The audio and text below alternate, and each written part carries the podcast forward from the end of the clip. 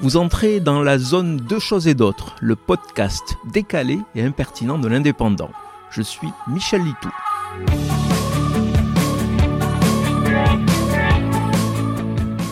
Cela fait plusieurs mois que je ne vous ai pas parlé dans cette chronique de la pandémie de Covid. Pourtant, la crise sanitaire est loin d'être terminée. Souvenez-vous, tout avait débuté en Chine, un pays toujours omnibulé par sa politique zéro Covid.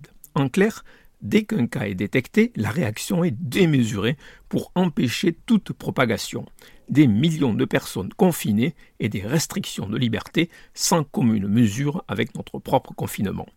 Cette semaine, une femme ayant le Covid est passée par le parc d'attractions Disney de Shanghai. Résultat, les autorités ont bouclé la structure avec, à l'intérieur, les 6000 chanceux qui avaient acheté un billet pour profiter des animations mises en place pour le jour d'Halloween.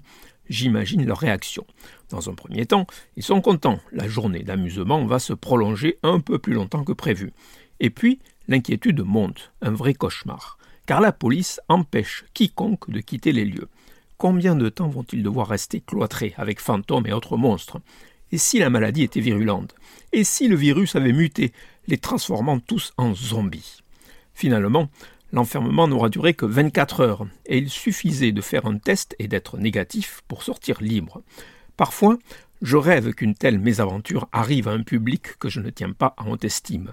Genre les spectateurs d'une corrida, obligés de regarder l'agonie des animaux durant de longues heures, les supporters de l'OM ou du PSG, privés de ravitaillement en liquide mousseux, voire les députés de la majorité relative, contraints de voir l'opposition profiter du blocage à cause de la pandémie pour faire adopter une motion de censure.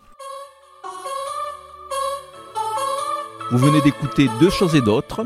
Je suis Michel Litou. Si ce podcast vous a plu, retrouvez ma chronique tous les jours dans l'Indépendant. À demain!